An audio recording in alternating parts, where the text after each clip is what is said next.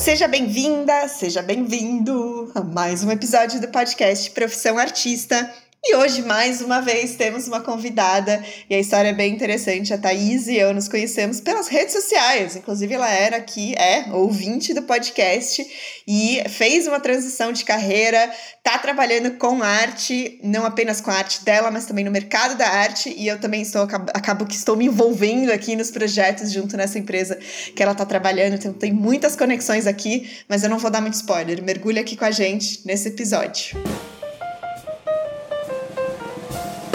Seja bem-vinda, Thaís. A gente já começa dando risada aqui, entendeu?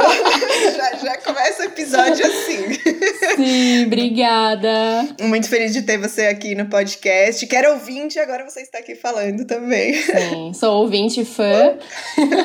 Estou feliz de estar aqui. Ema, então, como de costume, já vou engatar ali naquele nosso ping-pong de sempre. Tá preparada?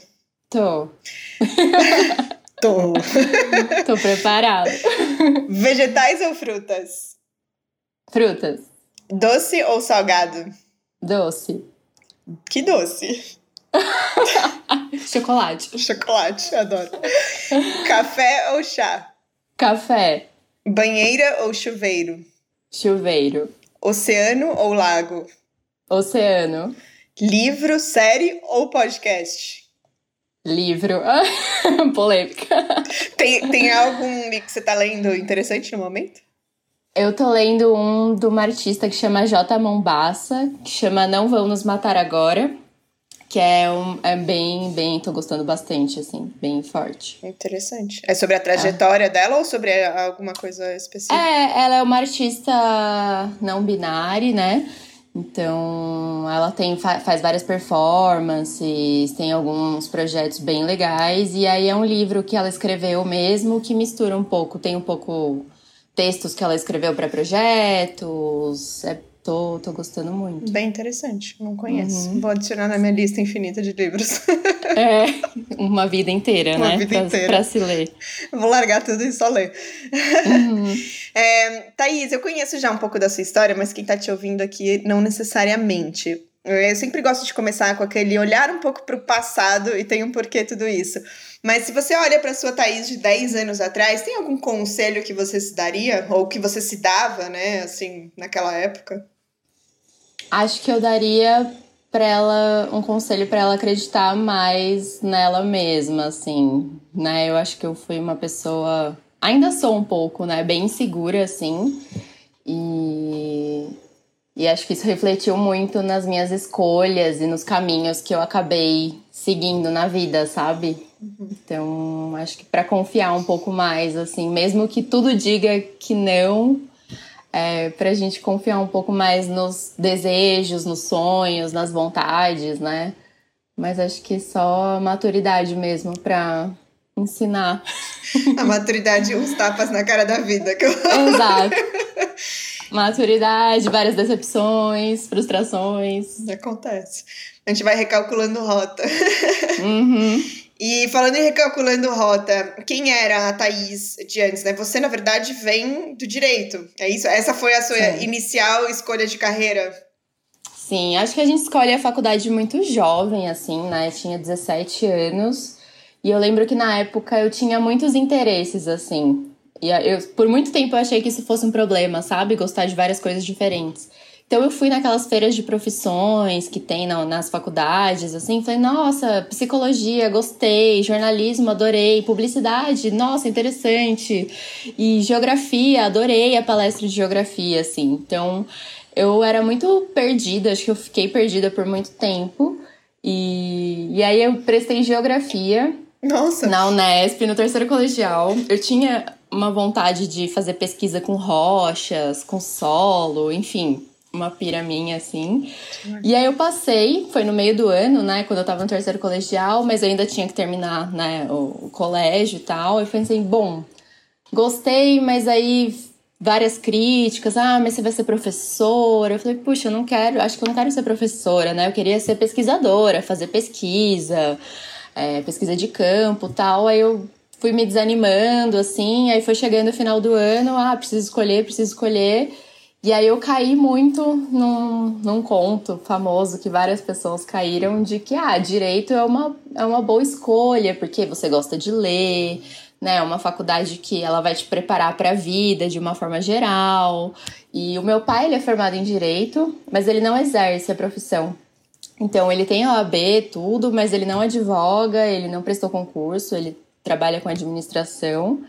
E ele falou muito isso, assim, foi uma coisa que me, me convenceu na época, sabe? Do tipo, ah, é um curso que eu fiz, me ajudou a me preparar para a vida. E aí eu caí nesse conto, prestei direito, passei, fui fazer faculdade de direito, fiz direito na PUC, né? Vim para São Paulo para fazer faculdade, porque eu sou do interior. E, e assim, hoje eu não me arrependo de ter feito é, eu acho que, principalmente a formação na PUC, ela me preparou muito politicamente, socialmente, sabe? Eu gostava muito de direitos humanos, trabalhei na Secretaria de Direitos Humanos em São Paulo, projetos sociais, então são coisas que eu ainda acredito, ainda me envolvo de alguma forma. Mas a verdade é que eu sempre gostei de arte. Eu sempre fui a criança que desenhou, que pintou, fiz aula de pintura quando era criança. É, enfim, Sempre fui artista, tive, fiz história em quadrinho quando era criança, tinha mais de 100 episódios, né, de 100 edições. Então eu vivia desenhando, assim, desenhar o que eu mais gostava de fazer. E aí pensei também, ah, arquitetura, na época tinha desenho industrial, nem sei se existe uhum. mais esse curso. Não sei também, mas foi, foi algo que eu considerei também. e aí eu porque, assim, na, na, no meu contexto ali, né, de uma vida no interior e da minha família, não era uma possibilidade estudar arte, né? Porque, ah, você vai trabalhar com o quê? Você precisa ganhar dinheiro, isso não dá em nada. Então, a, meus pais sempre gostam. Meus pais gostam de arte, meu pai sempre teve livros de arte, sempre gostou, sempre incentivou, mas sempre foi uma coisa como hobby, assim. Ah, que legal, ela desenha. Que legal, ela pinta. Nossa, olha esse quadro, que demais. É, então sempre incentivou a visita em museus, a gente vai muito, faz muito esses passeios juntos, mas sempre com essa coisa, esse lugar do hobby, sabe? Uhum. Então eu nunca, nunca levei isso como algo, como uma profissão, como uma possível escolha. Eu sequer cogitei fazer artes nessa época. E, e, bom, entrei na faculdade de Direito, tive algumas identificações com algumas matérias, filosofia, sociologia, direitos humanos, constitucional, são matérias que eu gostei, mas eu comecei a me frustrar quando eu entrei no mercado de trabalho, assim. Eu entrei no escritório de advocacia e trabalhei insanamente como estagiária, assim, não tinha horário, trabalhava muitas horas por dia, e aí eu comecei a achar que eu não tinha o perfil para trabalhar nesses lugares. Eu vi que eu tinha outros interesses, eu gostava de literatura, gostava de cinema, gostava de exposições, de arte, e isso não cabia no universo do advogado ali que estava num grande escritório em São Paulo, sabe? Então eu não tinha tempo para ler um livro que não fosse um livro de direito. E isso me gerava uma frustração muito grande, assim, não, eu preciso ir no cinema, eu preciso ler outra literatura, outras coisas, assim. E aí eu comecei a perceber que falei, gente, eu não vou me encaixar aqui nunca, assim. Acho que para mim tem muitas faces da, da muitas partes da vida que são tão importantes quanto o trabalho, né? E se eu entrasse num grande escritório, a minha vida viraria o trabalho.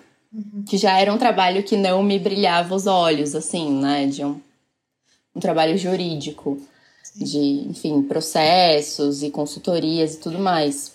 E aí eu saí desse grande escritório, fui trabalhar no Ministério Público como estagiária ainda. E aí eu trabalhava quatro horas por dia, né? Que é um setor público, ele tem a lei de estágio, ela é mais flexível, assim, eles consideram a lei de estágio algo sério. Não sabia que isso realmente é aplicado em algum lugar. Nos órgãos públicos, sim que você bate o cartão, né? Fica uma coisa mais controlada. E, e aí eu tinha, tinha mais tempo para fazer outras coisas, enfim, acabei me formando na faculdade, concluí o curso, passei na OAB e acabei sendo convidada para trabalhar no Ministério Público. Então, eu trabalhava sete horas por dia, da meio-dia às sete. E isso me deixava com as manhãs livres e com as noites livres. Então, às vezes ficava um pouco a mais ou não, mas sempre tinha banco de horas. E aí eu senti uma necessidade muito grande de voltar para as artes, assim. Então eu fui, peguei, fiz um curso livre de história da arte. Aí eu vi que tava muito, ai, muito, não, curso livre, gente, é meses estudando história da arte, impossível, né? Que é muito, muito superficial. E aí, mas eu acabei sentindo falta de uma de uma coisa prática, de uma algo mais prático assim. E eu já estava pintando um pouco em casa, fazendo umas aquarelas, meio que para desestressar, quando eu estava muito nervosa. Acabei produzindo mais livremente, assim, nessa época. Mas eu senti a necessidade de fazer um curso de artes mesmo, assim. Aí acabei indo para Pan-Americana fazer o curso de artes plásticas de ateliê, eram três anos. É, quando eu entrei, as aulas eram de sábado, então, dava super para né, trabalhar, ter um dinheiro para comprar materiais, que não é barato, né? Uhum. Material de arte, tela, tintas e tudo mais. E fazia as aulas de sábado. E na época foi, foi algo bom, assim.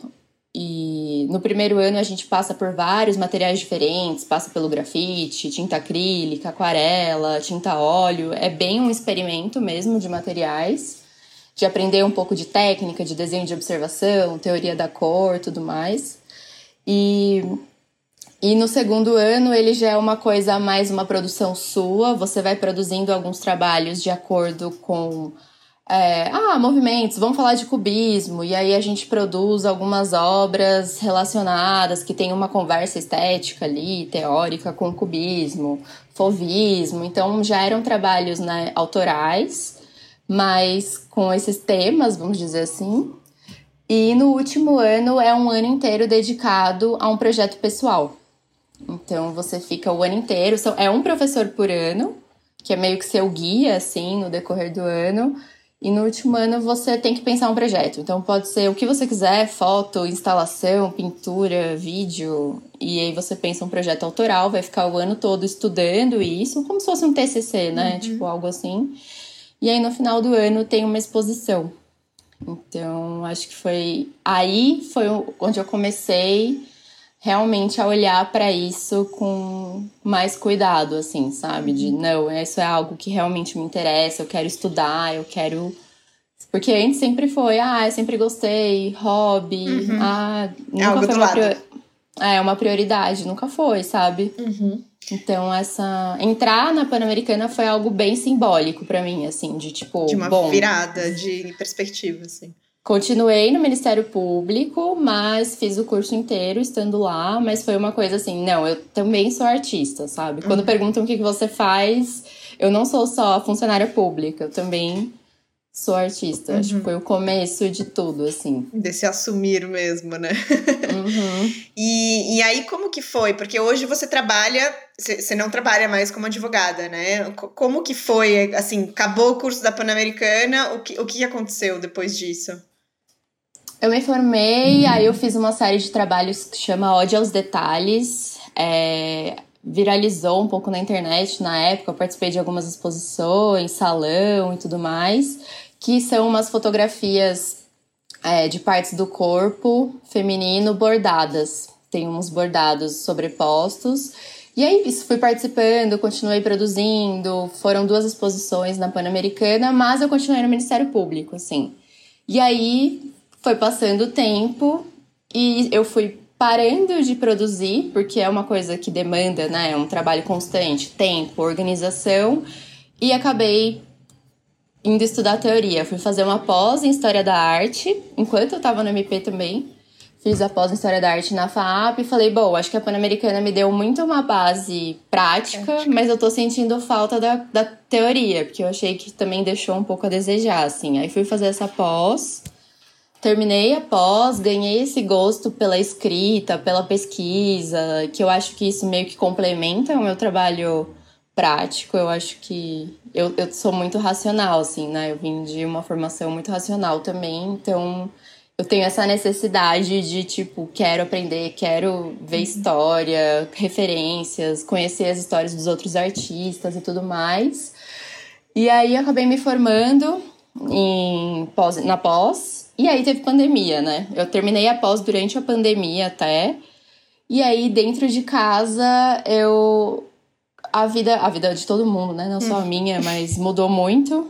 Mas, né, acho que até pessoas com situações muito, muito piores as, mi, as mi, a minha situação. Uhum. E, mas eu comecei a. Começou a ficar meio que insustentável a minha rotina de, de trabalho, assim. Eu acho que eu já não gostava, mas eu ia levando, sabe? Eu ia levando porque eu tava pagando a pós, porque eu tava pagando a Pan-Americana, porque eu tava pagando material. E aí eu meio que virei uma chave automática, assim, eu vivia a vida de uma forma meio automática. Então, ah, vou trabalhar, acabou. Uhum. E, e aí eu entrei né, nesse processo de, de pandemia, de questionar o que, que eu tava fazendo. Tava chegando perto dos 30 anos que também retorno de Saturno, uhum. balançando as estruturas. Várias tapas na cara. e eu comecei a questionar, assim, falei, nossa, eu tô num trabalho que eu odeio há muito tempo, que eu não me encaixo, né, que eu não tem nada a ver comigo e que foi bom por um tempo, mas também eu estagnei nesse trabalho, eu já sabia fazer tudo, eu não, tava, não podia crescer mais, que é um órgão público, e eu não estava aprendendo coisas novas, eu fiquei muito desmotivada. E, e aí também entrei numa operação lá dentro em que eu fiquei muito sobrecarregada, assim, e aí eu surtei. Acho que eu tive um. Um breakdown, assim. É. Comecei a parar de gostar da vida, assim, sabe? Sim. De uma forma geral. Fiquei muito deprimida, voltei pra terapia, enfim. Voltei esse processo mais de cuidar de mim, porque eu não tava nada bem, assim mas era muito em função do trabalho, porque o trabalho ocupava o meu dia todo, eu meio que tava, tinha que ficar em estado de alerta nesse, nessa fase que eu tava lá, então, tipo, era um plantão 24 horas no celular, as pessoas pedindo coisa e... Desgastante. Desgastante demais. E assim, eu já não gostava, né? Eu Sim. só não olhava para isso, assim. É, a gente foi convidada aí... a olhar para muita coisa, né? Exatamente, assim. Então, fui obrigada forçada a olhar, somatizei várias coisas, mas aí eu comecei a olhar para isso e entrei num, num processo de me organizar para pedir demissão. Tá. Então, eu vi que isso era uma coisa. Tudo na minha vida não estava equilibrado, porque isso estava com muito peso, assim, essa parte profissional.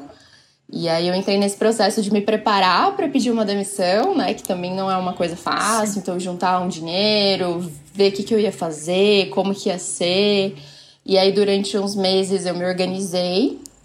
Em julho do ano passado, eu concretizei, assim, esse plano, pedi demissão. E, e acabei saindo de lá. E, e, não tem um dia desde então que eu não fique feliz com essa decisão, sabe? É isso que eu ia falar. Foi, foi realmente, assim, um alívio para você. Não, foi um alívio muito grande. Muito grande mesmo. Por mais que, assim, durante a pandemia, por estar em casa e não ter deslocamentos, eu já estava voltando a produzir algumas coisas, estava, né, tipo, conseguindo fazer uns trabalhos e tal, né? Mas eu, quando eu pedi a demissão, eu, eu senti um alívio gigante, assim, me senti. Acho que é uma das primeiras decisões. Não, não primeiras, mas uma grande decisão que eu tomei por mim mesma, assim, sabe? Uhum. Sem influências de ninguém, que era uma coisa que eu consegui me ouvir e conseguir me organizar para materializar sozinha, assim, sabe? Uhum. Então foi bem simbólico para mim. Que lindo isso, que inspirador isso. Eu acho que é isso. Tem, né, para tantos artistas, às vezes é isso, o corpo grita, literalmente, né? É uhum. É, tudo grita e a gente tem que escutar a voz, né? Exatamente. E a gente vai reprimindo, assim, ao longo do tempo. Ah, porque eu tô num trabalho bom, porque eu ganho bem. E, e não é um bom momento. E aí eu fui entendendo que nunca ia ter um bom momento, sabe? Nunca, Isso. ah, nunca vai ter um. Ah, que agora tem a pandemia, e depois tem uma crise, e depois tem uma guerra, e depois. Se a gente for esperar o momento perfeito para fazer algo por nós mesmos, assim, esse momento talvez nunca chegue, sabe? Sim, é bem isso. Então, óbvio que demanda uma organização, né, financeira, de o que, que eu vou fazer, quais são os próximos passos que eu vou dar e tudo mais. Não é que eu saltei, assim, no mundo e. Tipo, uh! uh tô por aí, vamos ver o que, que vai. Não, tipo, fiz um plano mesmo. E, e no mesmo dia, eu acho que é super curioso, assim. No mesmo dia que eu pedi a demissão, eu me mandaram uma vaga no Instagram. Uma pessoa que eu não, não sou super próxima, assim, não é tipo super minha amiga, é uma pessoa, uma outra artista que eu admiro, tudo que eu tenho no Instagram. ela me mandou essa vaga para trabalhar com arte. No mesmo dia, assim, eu estava tipo, pedindo demissão, recebi esse DM no Instagram. E aí eu tava tipo, gente, é, vou, vou aceitar. Estou desempregada, né? A partir de agora, vou aceitar.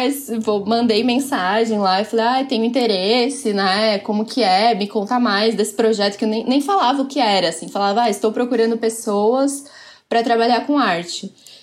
E aí eu, eu, eu, eu, eu quero trabalhar com arte. Me escolhe. E aí eu conversei melhor com o meu chefe hoje, que é o Tomás. E ele me contou melhor o projeto, o que que era, a gente conversou, fez meio que uma entrevista e acabou rolando, assim. Mas foi, tipo, muito simbólico, Nossa, sabe? No mesmo, mesmo dia, dia, tipo, eu me abri pra vida e, e a vida se abriu pra mim, assim. É muito louco, né? Maravilhoso. E esse, esse bom, você trabalha, para quem não sabe, a Thaís, ela trabalha na Nano, né?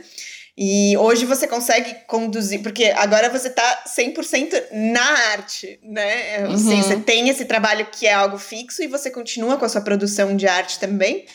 Sim, a Nano, vou falar um pouquinho da Nano. A Nano é uma plataforma ela nasceu com a ideia de ser um marketplace. Ela nasceu em julho do ano passado, que foi bem quando junto eu pedi com você. junto, com, junto com a minha nova pessoa. com o meu novo renascer, surgiu. Nascemos juntas, praticamente. Uhum. Mas a ideia era ser um marketplace de obras, então ela tem parceria com várias galerias do Brasil, né? De norte a, a sul do país temos galerias parceiras, e a ideia era ser um marketplace de obras de arte. Mas hoje ela acabou virando muito mais que isso, assim. Eu cuido da parte editorial, que é, é conteúdos no Instagram, Spotify, LinkedIn, todas as redes sociais.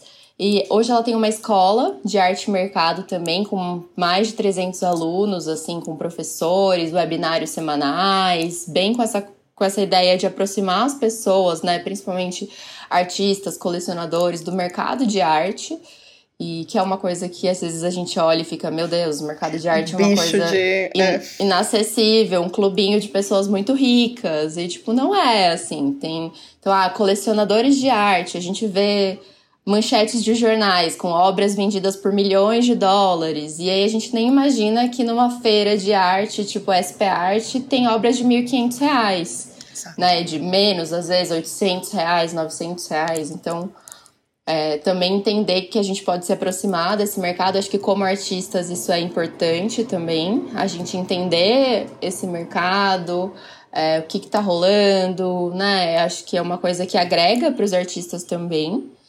E, bom, a Nano também tem marketplace de NFTs, tem um ramo que cuida dessa parte digital, de investimentos. Ela virou meio que uma plataforma com vários, vários caminhos, assim.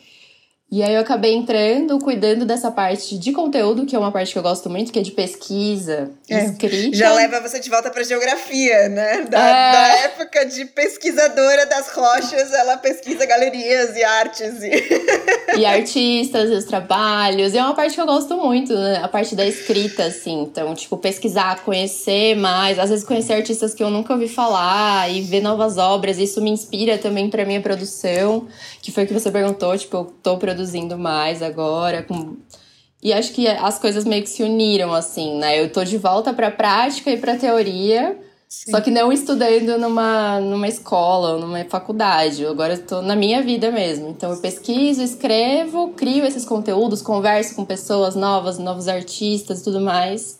E continuo produzindo os meus trabalhos com essa bagagem, assim, agora, né? É, você integrou, né? Eu sempre falo que quando você passa a viver da arte de alguma forma, porque você está vivendo também, né? O mundo da uhum. arte em geral, fora a sua produção, é, perde um pouco essa, essa divisão, né? Do que é trabalho, na visão de que você uhum. tinha, assim. Você sente que integrou um pouco mais nesse sentido? Sim. Eu acho que pro bem e pro mal, assim. Muito importante porque... falar disso também. que eu sempre fui uma pessoa que visitou muita exposição, assim. Eu sempre, ah, exposição nova no MASP. Em todos os lugares eu queria ficar. Eu acho que também por ter nascido numa cidade do interior que não tinha cinema, não tinha museu, nunca tive acesso, né, a exposições de arte, enfim. Quando eu me mudei para São Paulo, eu virei muito essa pessoa que vai em tudo, sabe? tipo, meu Deus, tem tudo na minha cidade, eu vou fazer tudo, vou visitar todas as exposições e, e enfim, e eu sempre fui essa pessoa, assim, mesmo estando, tipo, há 12, 13 anos em São Paulo, eu ainda sou essa pessoa que visita muito, e agora às vezes eu visito as coisas a trabalho, né? Então é outro olhar. Eu vou visitar, vou ver a exposição, vou ler o texto, vou pensar no, como que eu vou trabalhar isso, qual vai ser o formato, se eu vou escrever, se eu vou entrevistar. E aí, às vezes, eu fico, tipo, meu Deus, todos os dias da semana eu visito exposição. No feriado eu não quero ver exposição, assim, eu não aguento Chega. mais. Vou ler um livro de direito. Não. Olha lá, quem sabe? Mas é engraçado, assim. Às vezes meus amigos, não, vai ter um feriado, vamos na exposição tal. Eu, tipo, gente, não quero ir na exposição no feriado. É. Mas às vezes eu vou também, então tudo certo. É, mas é isso, a linha, a linha é muito tênue, assim. Eu, é, é engraçado porque eu escuto bastante isso também. Recentemente, uma pessoa bem próxima mim falou assim: Cara, você tá sempre trabalhando. Aí eu falo, falei, não, não tô. Não, você tá, você tá sempre tá trabalhando. Tá porque, tipo, no fim das contas, você tá lendo sobre, você tá vendo sobre isso, uhum. o que é muitas vezes entretenimento para as pessoas, para você é parte do seu tal chamado trabalho. Sim. E aí eu falo, não, eu tô vivendo, minha vida é isso, eu respiro isso, não tem opção. e é isso, é bom e ruim, assim, Exato. às vezes é, é, tipo, eu amo, eu amo, podem me chamar para exposições que eu vou com certeza, mas às vezes eu fico, ai, tô tão cansada de é. ver isso, assim, mas passa, sabe? É. Então, que... Não, mas eu acho que é esse, esse desafio que eu vejo também em mim, e, e eu tô esse questionamento, mas em muitos outros artistas também, que é isso, a partir do momento que o seu hobby, né, entre aspas, estou aqui fazendo um, um, aspas no ar, que vocês não estão vendo, mas vocês estão escutando, é, a gente você assim, vira sua, sua atividade principal, você deixa de ter um, um hobby, entre aspas, né? E aí uhum. você fala, bom, aí, aí cria isso, esse todo, que é ótimo, porque você começa a integrar todas as partes, mas isso às vezes a gente precisa achar um outro hobby. Sim, eu acho que formas diferentes de ver arte também, né? Antes o meu olhar pra arte era muito, ah, é uma coisa que me inspira, é uma coisa que me toca, né? Hoje, assim, é, tá, eu conheço todos os mecanismos, né? Eu trabalho dentro de um sistema. É, sei que não é sempre algo inspirador e emocionante, mas eu ainda eu me forço a ter esse olhar sempre, assim, sabe? Sim. De, de para mim, a arte é muito uma coisa que me toca. Não sei, acho que como artista, fazer arte é uma coisa que toca os outros e com a, ao tocar os outros me toca de volta, assim, sabe? Com certeza é uma troca. Então eu tento ficar muito voltando para esse lugar, assim, tipo, tá, a arte é o mercado, e é vendas, e é dinheiro, e é enfim, mas também é algo que me emociona e eu vou tentar manter isso aceso, sabe? Sim, não, isso é importante, é um, é um lembrete diário importante também. Uhum. E se, eu sempre né, começo o episódio com aquela pergunta do seu eu de 10 anos atrás, mas hoje, você olhando para você, tem algo que você se repete, assim, um mantra, um lema, algo que você fala para você hoje? De 10 anos atrás? Não, não, é, é, hoje, não, hoje, você hoje, né? Eu começo sempre com aquela pergunta de 10 anos atrás, Sim. mas hoje você, na época você falava acredita mais, e eu acho que agora você uhum. alcançou muito do que você talvez desejava lá no fundo e não escutou, e hoje Sim. tem algo que você se, se fala ou se diz, assim, nesse momento? Eu tenho uma frasezinha que anda comigo, assim, que é que eu coloco, tipo, na bio do Instagram, em todos os lugares, e que é, tipo, me manter sensível aos detalhes, assim, sabe? Que é essa coisa que também foi muito a minha pesquisa na pós, assim, de trabalho de conclusão, que é, poxa, num mundo em que a gente tem informação o tempo inteiro, estímulo o tempo inteiro, imagem o tempo inteiro, a gente é bombardeado, né, o tempo todo. É, eu acho que é um, a gente tem que exercitar essa com o tempo, né, aliado ao tempo assim das coisas, a se permitir e se manter sensível aos pequenos detalhes assim da rotina ou de uma obra ou de tudo que você faz assim, sabe? Sim. É, porque senão a gente se perde muito, a gente se perde na lista de tarefas, a gente se perde nas entregas, no trabalho e demandas familiares, enfim, todas as demandas. É, é tudo para ontem, né? Tudo. Aí você abre o Instagram, você rola um feed infinito de, de imagens e, e, e às vezes você vê, mas você não vê, sabe? Você não tá vendo. Você olha, mas não vê. Não tá prestando atenção, né? É, então essa frase ela, eu carrego ela, assim, que também às vezes eu não consigo, né? Às vezes eu também me perco ali nessa, Natural. nos compromissos e enfim, mas eu tento também trazer ela assim para tipo parar. Essa semana, vou falar uma coisa aleatória agora, mas essa semana eu fui no aniversário de criança e eu ganhei numa sacolinha de presentinho uma bolinha de sabão. Ai, amo. E aí, tipo, todo dia, essa semana, tipo, eu abro a janela, assim, eu fico soltando umas bolinhas de sabão, assim, sabe? Fico vendo o vento Levar. fazer com que elas andem, assim. Aí eu vejo as pessoas olhando. Ah, eu não sei, sabe? Sim, Desse... é uma pausa. Eu, é, eu, eu gosto sempre, eu, eu gosto de ver a vida assim também, mas eu sempre falo, né, a gente, quando é criança, a gente tem muito mais facilidade de ver o mundo dessa forma, uhum. né? É aquela coisa, passa uma borboleta, você esquece tudo que você tá fazendo, você fala uma borboleta. Sim. Né? E quando a gente cresce, a gente para de observar o mundo. É uma coisa que eu também pratico todos os dias, assim. Mas tem uma frase uma vez que eu li que era enxergar o extraordinário também no ordinário. Uhum. Então é isso. Às vezes as pequenas. A gente não precisa esperar grandes eventos e grandes mudanças na nossa vida, né? As coisas pequenas às vezes têm a maior beleza possível, assim. Sim. Que lindo isso. Certeza. Gostei muito. E, Thaís, onde que as pessoas podem conhecer um pouco mais? A Thaís compartilha muito. Ela realmente, eu olho assim o Instagram dela e falo assim, cara, que horas ela foi em tantas exposições? Porque eu não sei o que esse ser humano está fazendo. ela é praticamente Deus, uma agenda cultural. É, então, com, com essa, essa demanda da Nano, assim, de estar tá sempre visitando, enfim, as aberturas, ou estar tá ligada toda a programação que está acontecendo, tipo, no Brasil todo, é, eu ando postando bastante, assim. Tem o Instagram da Nano, que eu convido todo mundo a dar uma olhada nos projetos lá, que é nanoartmarket. E, e, lá também vocês vão ter o site, vocês vão saber informações da escola e dos conteúdos. E a gente tem o podcast também que a gente gravou com você, Sim. que as pessoas podem lá escutar, que é o NanoCast. É, eu acho que posso, eu só vou complementar que é muito legal assim para os artistas, porque muitos artistas escutam aqui esse podcast, né? Que é o que a Thaís falou, assim, só vou enfatizar. Eles buscam facilitar, né? Simplificar também as informações do mercado. Então é muito mais próximo né, para uhum. é mais, muito mais humano. E isso que eu acho que é, foi uma das coisas que me conectou muito, que eu até falei para Thaís, porque eu faço isso aqui da posição do artista, da profissão do artista, e eles fazem isso a partir do mercado, o que é muito legal. Sim. A gente encontra um, um, meio termo aí, né? Sim, e assim, os artistas são o maior, nosso maior público hoje são artistas também, assim, porque Ex exatamente isso. Nesse processo de você se assumir da arte como uma profissão, a gente fica muito perdido, né? Como lidar com o mercado? Eu faço portfólio assim, eu, o que, que eu tenho que fazer? Eu tenho que produzir, eu vou pro edital. A gente não sabe muito bem, às vezes é confuso, né? Sim. E a ideia é trazer um acesso mais facilitado, assim, desses caminhos e também dos relatórios de mercado. Assim, hoje a gente, os relatórios de mercado de arte, eles são todos tipo em inglês, em francês, em tipo são de sites gringos, de né, instituições gringas assim. E a gente traduz esse material de uma forma mais acessível também. Eu acho que que ajuda muito assim no estudo do próprio artista de entender o mercado que ele quer se inserir, né? Como vender, como precificar. É, Sim, bastante. São coisas que vão ajudando. E aí, o meu Instagram, conforme isso, o meu Instagram pessoal também, que é @thaisbambose, ele acabou virando um compilado de coisas que eu tô fazendo o tempo todo, assim. Então, tem bastante exposição.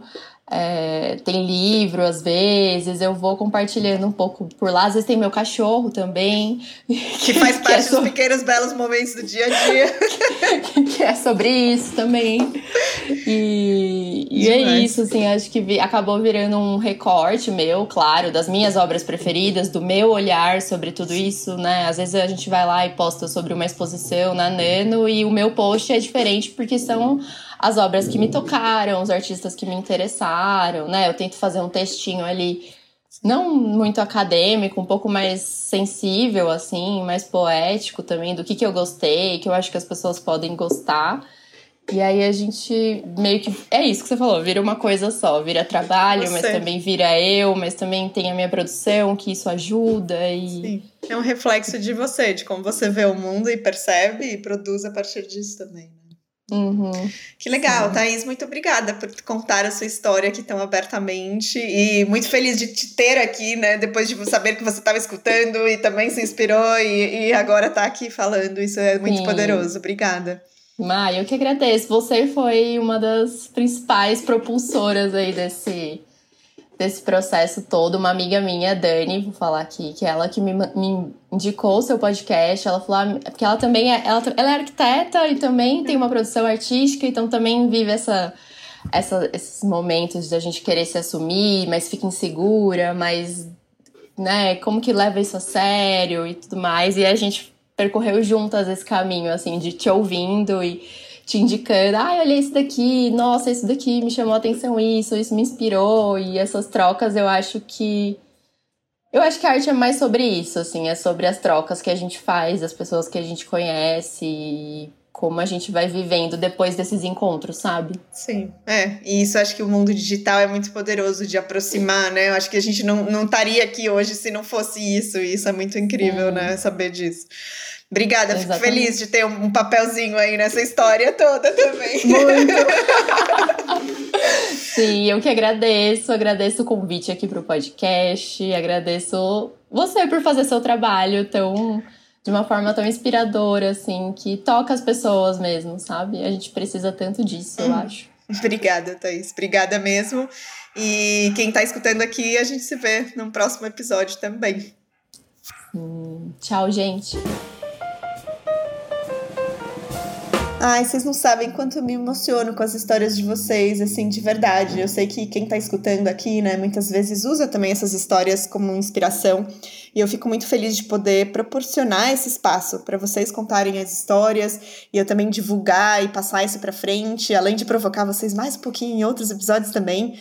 Mas para mim ter essas conversas, conhecer pessoas como a Thaís, como tantos outros artistas e pessoas do mercado que sempre tem tanto a adicionar, e de forma tão transparente e vulnerável. Isso para mim é muito potente aqui também como facilitadora desse processo todo. Então espero que vocês tenham gostado aqui da história e de todas as dicas e um, detalhes e percepções e visões da Thaís. E vou deixar aqui os contatos dela na descrição do episódio também. E a gente se vê no próximo episódio. E bom, como sempre, eu sou a, a Caju, né, aqui facilitando essas conversas, e comentei recentemente que estou aqui de casa nova também no Instagram por causa de um pequeno hack, mas vamos que vamos, vocês podem me encontrar no arroba underline by Caju, Caju com K, e também tem o e-mail profissãoartista@caju.space, se você quiser dar um alô, fora outras redes e pontos de contato que estamos aqui neste mundo virtual. Qualquer coisa, estou por aqui e até a próxima.